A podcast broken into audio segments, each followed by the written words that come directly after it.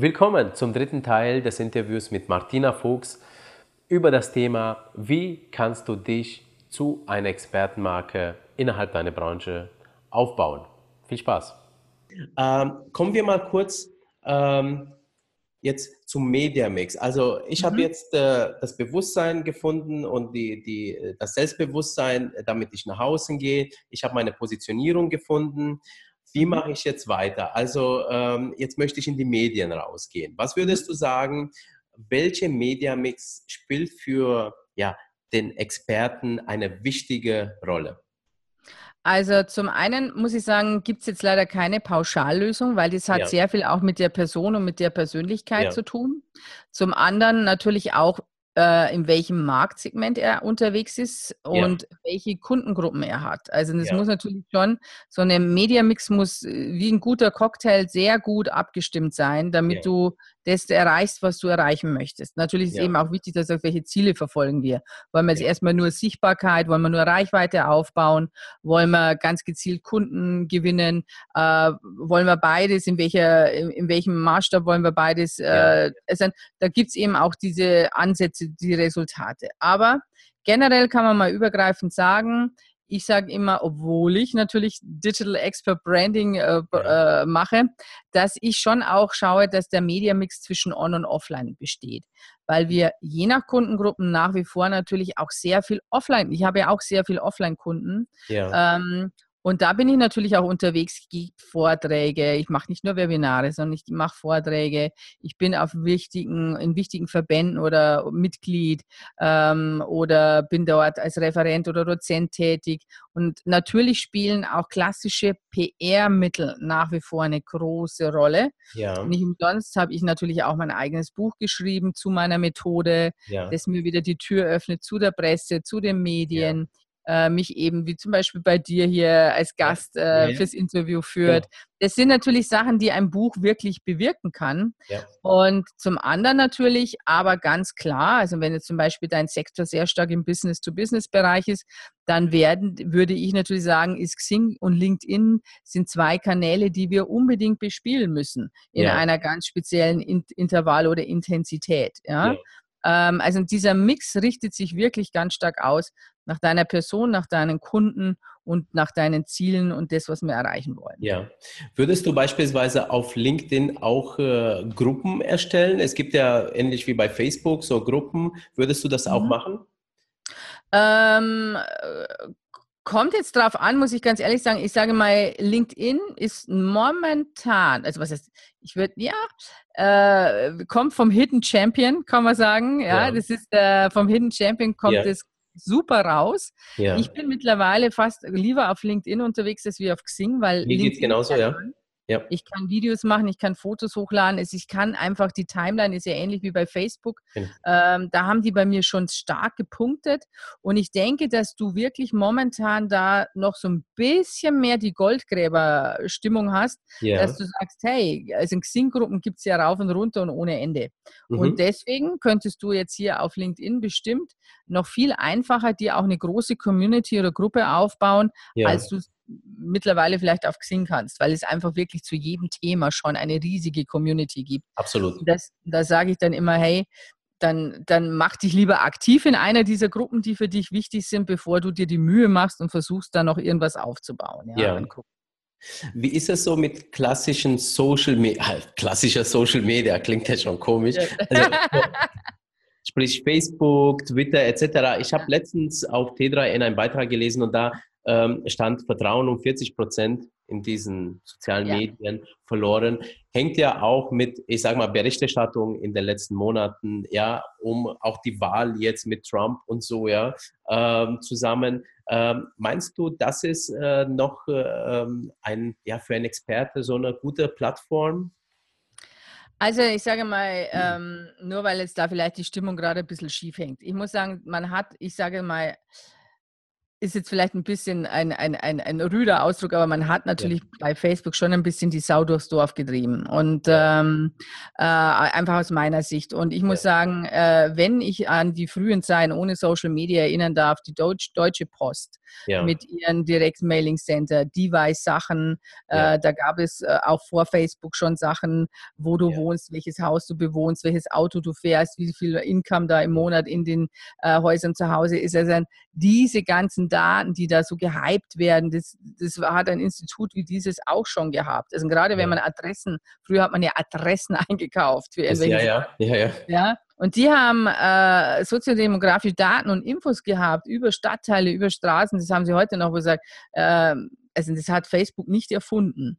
Ja. Und zum anderen bin ich da auch immer so, dass ich sage, jeder hat auch eine gewisse Selbstverantwortung. Ich finde äh, gerade die neue Datenschutzgesetzverordnung, das ist schon in Ordnung, dass man Daten schützt, aber es ist mir einfach zu over the top Mhm. Und man hat den Endverbraucher, den es eigentlich betrifft, wieder total entmündigt. Ja?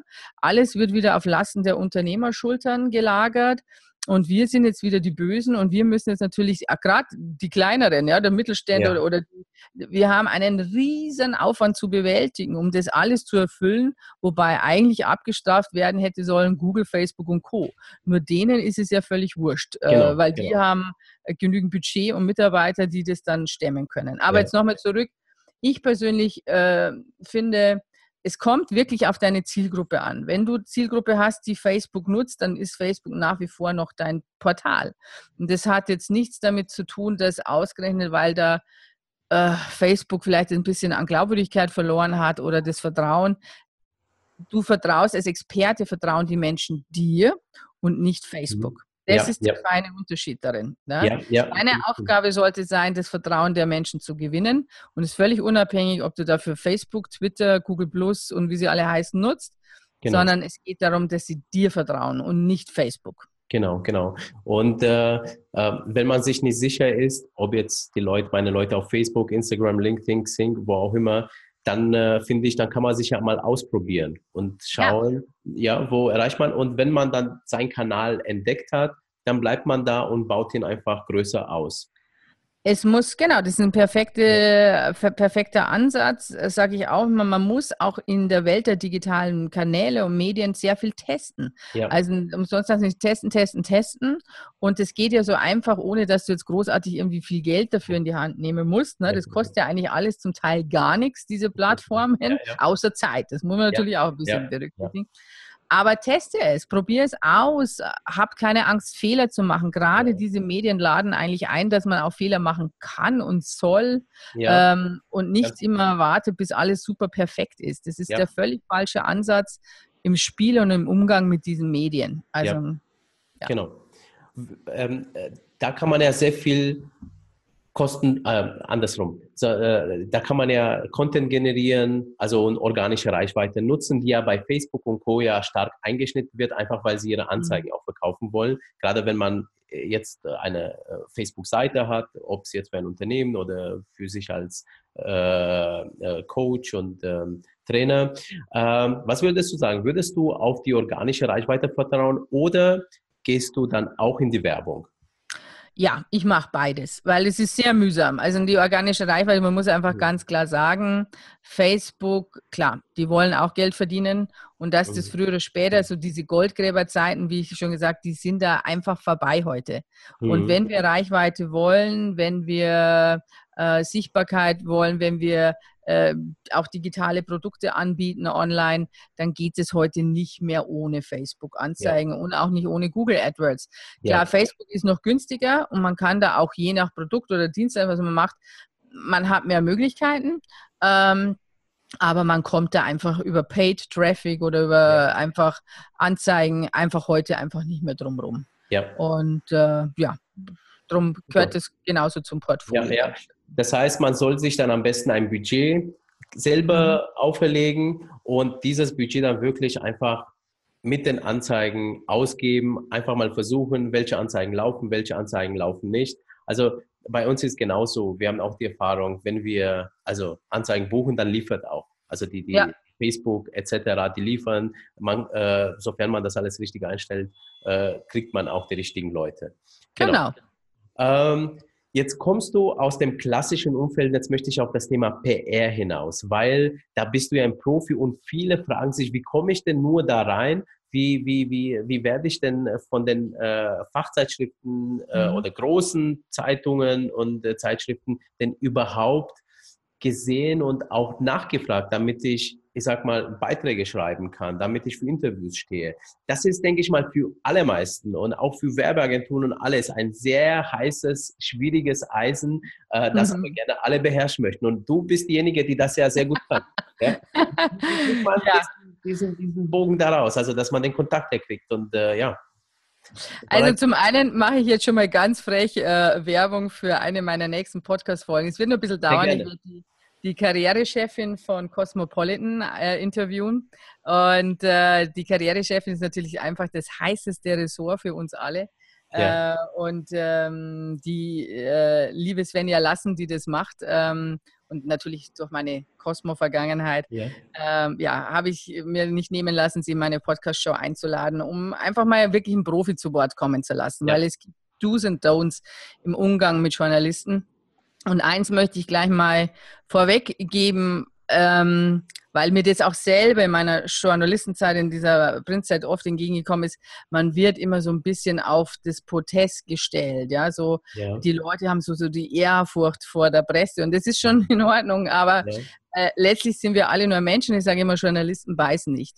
Also was Journalisten nicht wollen, sie wollen nicht hart gepitcht werden und sie wollen mhm. auch nicht bombardiert werden mit ständigen Ja und so, so, so richtig äh, ich sage mal, dummen Werbebotschaften und so. Ich habe jetzt ein Buch, ja. also ich kann jetzt auch nicht anrufen beim Stern und sagen, hey, ich habe ein geiles Buch geschrieben, ich war Bestseller, ich bin immer in der Bestseller-Kategorie, ich fände es toll, wenn Sie über ja. mein Buch berichten. Dann sagt der Journalist, und?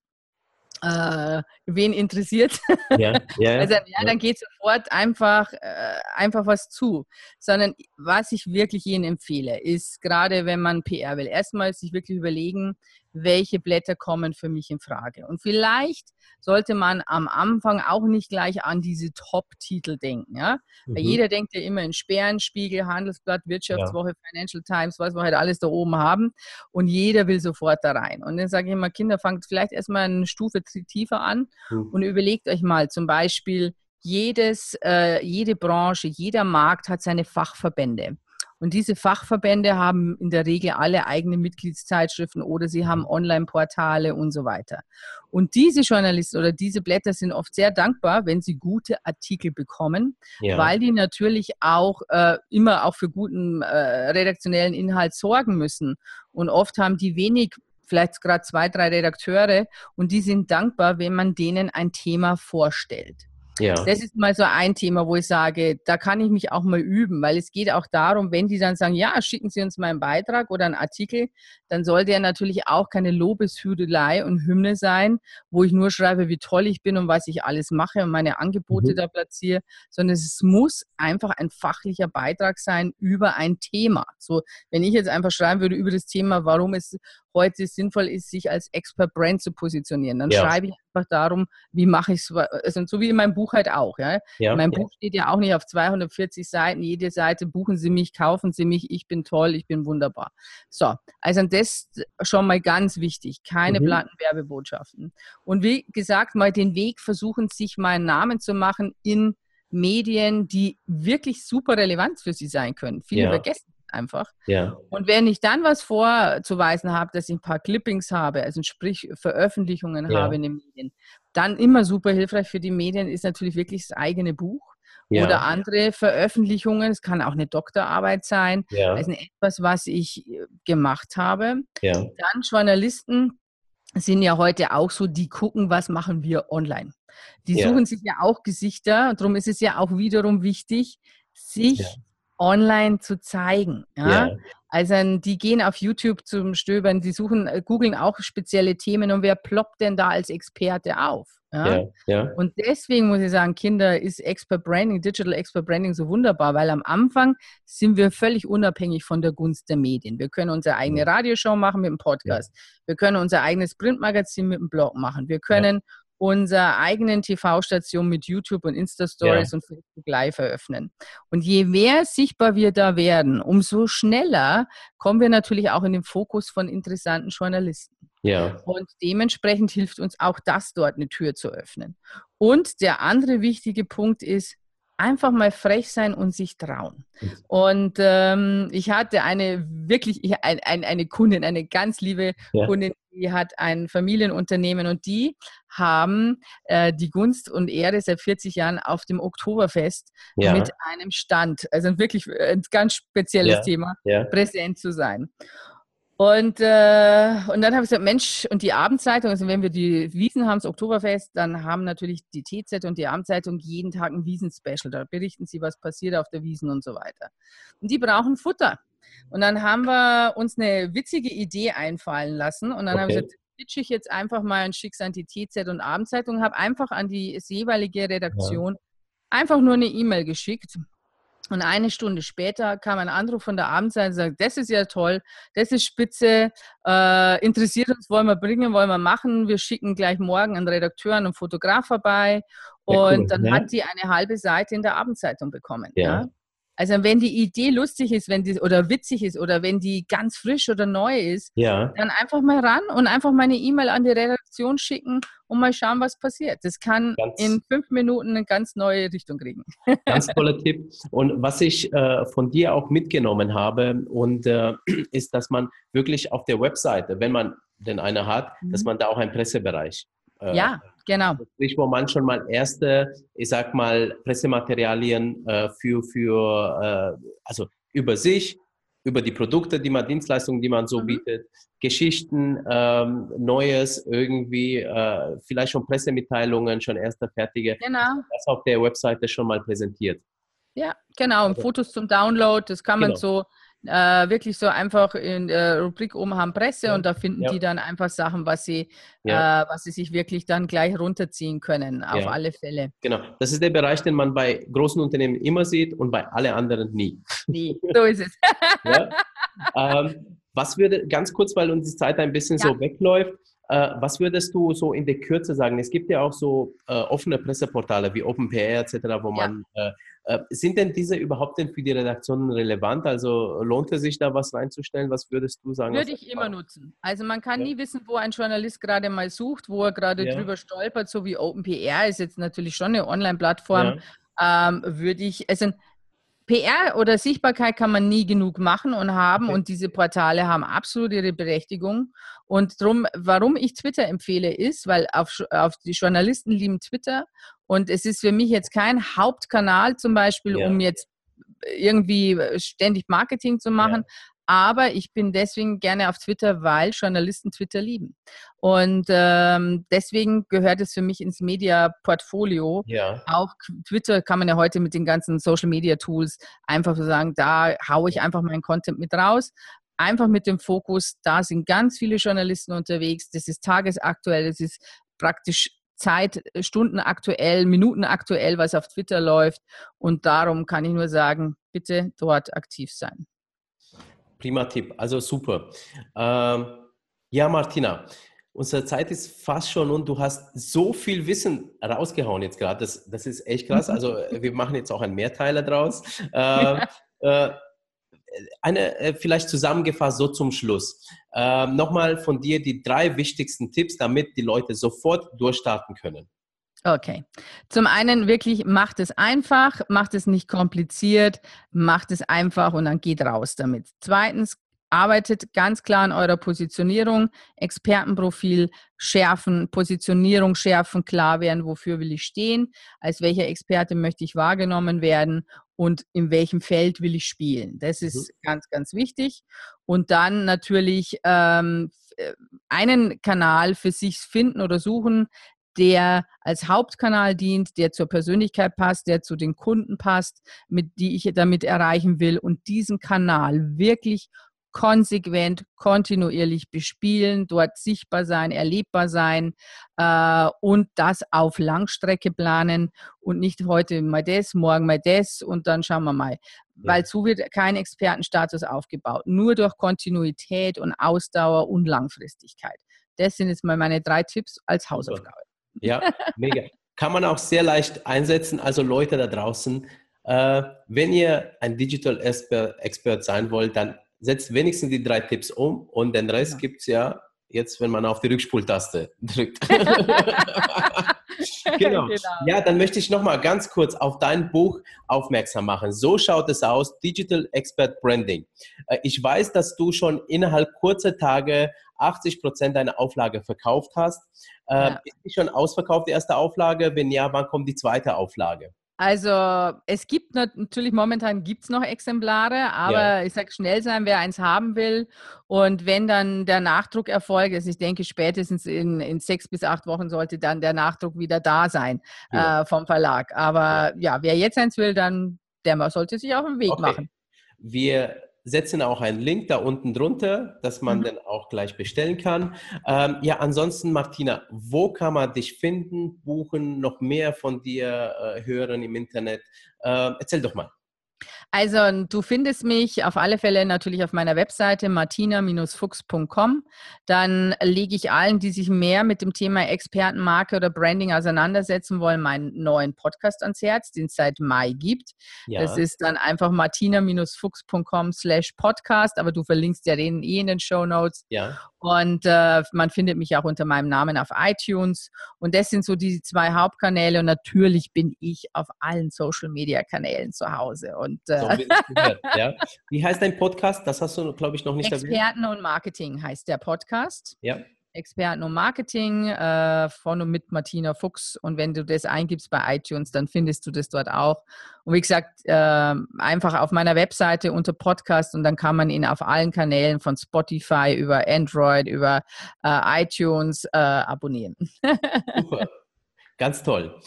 Also Martina, vielen Dank nochmal. Es freut mich wirklich sehr und es ist mir eine ganz große Ehre, dass du jetzt als Marketing-Guru, anders kann ich es wirklich nicht bezeichnen, vor allem auch mit unserem Thema Branding, dass du dich jetzt auch bereit erklärt hast für äh, unseren, ich, ich, sag mal, im Moment noch kleinen, süßen Podcast, äh, äh, ja, jetzt für eine Folge entschieden hast.